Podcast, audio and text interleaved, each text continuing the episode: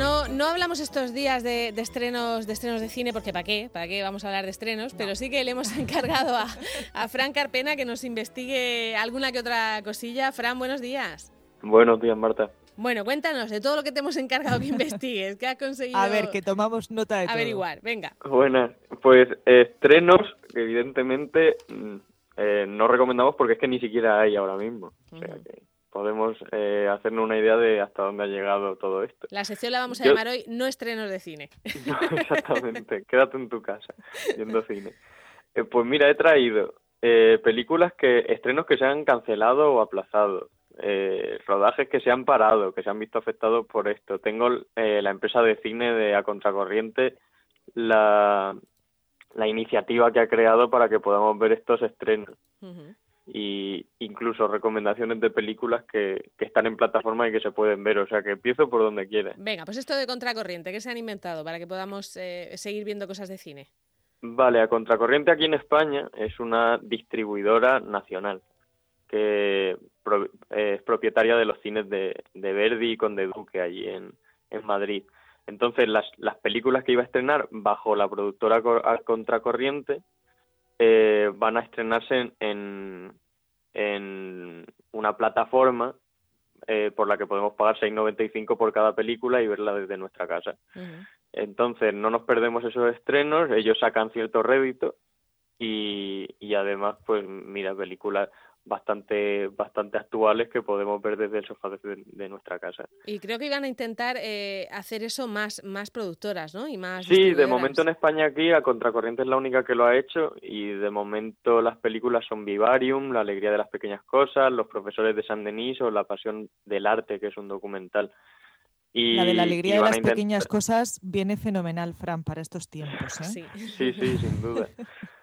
Eh, creo que es una película italiana. No, no tengo muchos más datos sobre ella, pero, pero bueno, eh, películas que, que son de estreno que siempre viene bien verla y además por 6.95 que es lo que cuesta una entrada, la podemos ver toda la familia desde casa. O sea que bueno, pues mira, es está una, muy bien. Es una solución que ha encontrado esta, esta distribuidora. Y luego, ¿qué, qué más? ¿Qué más tenías por ahí? Los, los, estrenos que ya no van a ser, había muchos previstos, claro, para marzo, abril, mayo. En, Filming, por, por ejemplo, esta semana ya ha empezado con una película de Avalon, que es Matías and Maxim de Xavier Dolan, que se, se iba a estrenar en, esta, en estos meses, pues ellos la estrenan el 27, o sea, hoy, exactamente, hoy a las 8 de la tarde y pues tenemos 48 horas para verla, pagando una pequeña cantidad, creo que eran 4.95 o algo así, o sea que Sí, una, película de este parecida a la de Contracorriente, ¿no? Exactamente, de este chico que, que, por cierto, Xavier Dolan, si no lo conocéis, creo que lo he nombrado alguna vez,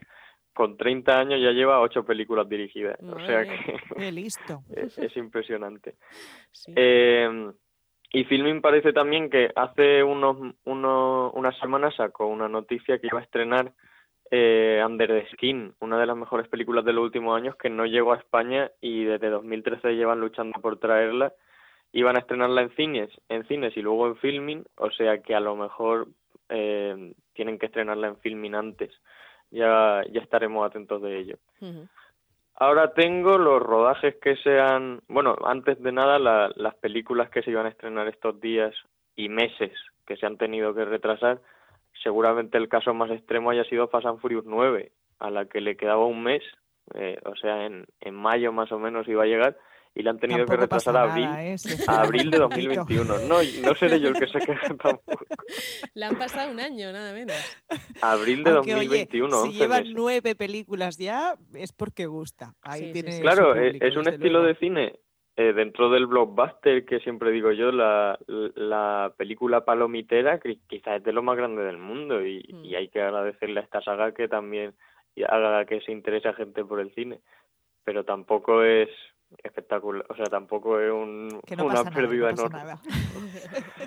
también, también tenemos el, el remake de Mulan, que se ah, va, a retrasar. real, es verdad.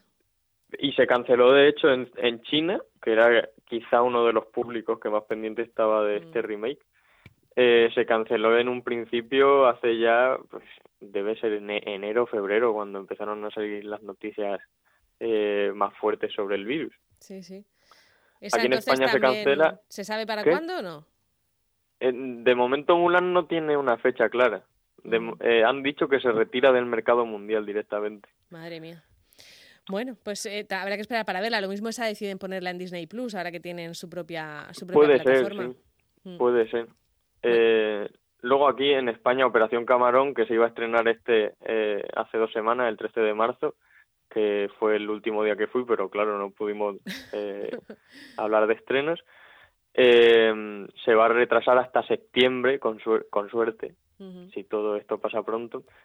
Y también Sin tiempo para morir, la, la última de James Bond, que se habla de que puede ser la, última en la que aparezca Daniel Craig, que parece que se que llegará a mediados de noviembre, también de las primeras que anunció su, su aplazamiento.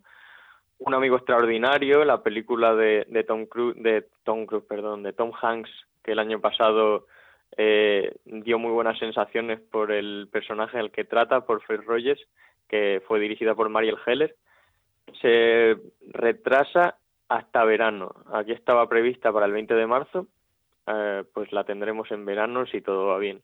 Y una de las películas que más estaba esperando, porque Un lugar tranquilo me gustó mucho, aunque creo que Un lugar tranquilo 2 no era necesaria, pero evidentemente quiero ver qué pasa, esta secuela de terror dirigida por John Krasinski otra vez, y que tiene la, en, la protagon, en el reparto protagonizada por Emily Bloom, también como la anterior, pero con Cillian Murphy en, Murphy en este caso. Eh, tengo muchas ganas de verla, aunque quizá no es la mejor película para ver en este momento. No, la verdad es que no, porque están un poco confinaditos ellos también. Una sociedad posapocalíptica e incluso con bastantes más mm, trabas, digamos, de lo que de la comodidad en la que estamos nosotros dentro de lo que cabe. Eh, es verdad que después del 11 de septiembre hubo muchas eh, películas y series que incluso cambiaron de argumento, porque parece que cosas que, con las que se podían bromear antes o, que a la gente le apetecía ver antes en cine y en televisión, de pronto ya no nos apetecía tanto, ¿no? Y, tuvieron que cambiar un montón de, películas y de, y de, cosas que estaban previstas. ¿Esto tú crees que también va a afectar, Fran, a la hora de, cambiar argumentos y todo? Puede afectar bastante. De hecho, una de las cosas que que más recuerdo del 11 de septiembre fue un, gag de Friends, que creo que hubo hasta que cancelarlo porque coincidió por fechas en los que bromeaban con que eh, a Chandler y a Mónica los metían en una sala de avión por si querían atentar o algo de eso. Sí, sí. Eh, también pasó otro compadre de familia con en la maratón de Chicago. No sé si recordáis el coche que, que arrasó eh, en una maratón, no, me acuerdo exactamente cómo pasó. hubo un atentado en, la maratón de Boston. Y, en la maratón de Boston, exactamente. Y, y eh, Padre de Familia, justo uno de los capítulos que sacaron por, esa, por esos días también hacía una referencia a eso inconsciente, claro, involuntaria, mm, no, no querían eh, hacer eh, nada grave. Yo creo pues que vamos a tener una temporada, como dice nuestra querida Carmen Campos, de películas de amor y lujo. Sí, sin duda. De evasión, ahora, de ¿eh? Sin duda, pero, pero sí, muchas, muchas películas van a llevar ahora bastante más cuidado. Por ejemplo, Contagio, que seguramente sea la que más se ha nombrado estos días de, mm. de Steven Soderbergh, es una película que seguramente después de esto no se puede hacer tal cual. Claro, es que hay cosas que referenciando a la situación. Claro, antes nos parecían ciencia ficción y como ciencia ficción eran, eran entretenidas, pero claro, después de que nos haya pasado esto, pues van a dejar de hacernos gracia, ¿no? Por lo menos en un tiempo. Claro, y seguramente, y seguramente las películas que se hagan de este estilo sean como las que ahora tenemos de las guerras mundiales y todo eso, con, con referencias referentes históricos, claro. Pues sí. Estamos, estamos viviendo una situación sin precedentes y, así se verá reflejado en el cine como ha pasado durante toda la historia. Aquí en España la guerra civil ha sido siempre un, un componente que ha estado en películas incluso que no tienen que tratar que con la guerra civil, entonces lo vamos a ver casi seguro. Claro, aunque es cierto que no en los próximos años, pero sí que es cierto que, es posible que tenga que pasar a lo mejor un tiempo, ¿no? Para, para sí, que a medio plazo seguro. Bueno, Fran, pues vamos a ir terminando ya. No sé si tienes alguna referencia de la Filmoteca Regional. ¿Están haciendo alguna propuesta online ellos? La Filmoteca, vi el otro día por allí a nuestro compañero Ángel Sopena en el Twitter recomendando una película. Entonces, eh, todos atentos a, al Twitter y a las redes sociales de Filmoteca porque cada día nos van dando ideas de qué podemos hacer durante estas semanas de confinamiento. De hecho, han hecho hasta algún homenaje a, a Lucía Bosé y demás, que la perdimos esta, esta semana. Y yo por mi parte, la semana pasada, hace dos semanas ya, es que se me está pasando el sí. tiempo. Estamos todos un poco confusos, sí. Estuve allí recomendando películas para el confinamiento y sigo haciéndolo tanto en mi Twitter como en, en mi Instagram, que Kubrick nos perdone, que siempre lo digo, eh, y voy poniendo una película diaria para, para por lo menos pasar el mal trago de una manera entretenida y distraída. Venga, pues también es, es tiempo, ¿verdad?, de, de recordar, Fran, pues, viejas películas de siempre que nos hacen sentir bien y, bueno, pues las pelis esas de, de, toda la vida, ¿no?, que podemos ver, unas Sin duda. Además, todas todas las que pongo se encuentran en plataformas eh, para pagar, o sea, o sea, eh, que se pueden contratar fácilmente, o sea que no, no son ni difíciles de encontrar ni, ni se ven de manera ilegal, todo, todo está bastante al alcance de la mano. Muy bien, pues en la cuenta de Twitter de Fran es FranSolo14 ¿eh? en, en, en, Twitter. y, la, y la de Instagram has dicho que era que Kubrick nos perdone. Que Kubrick nos perdone. Muy bien, pues esas dos. Voy a seguirte, que como Venga. soy nueva en Instagram, voy poquito a Vale, poco. Venga, y vemos esas recomendaciones de películas que nos hace todos los días. Muchas gracias, Fran. Hasta el próximo Muchas viernes. gracias a vosotras. Si podemos. Pasad buen fin de. Adiós. Adiós.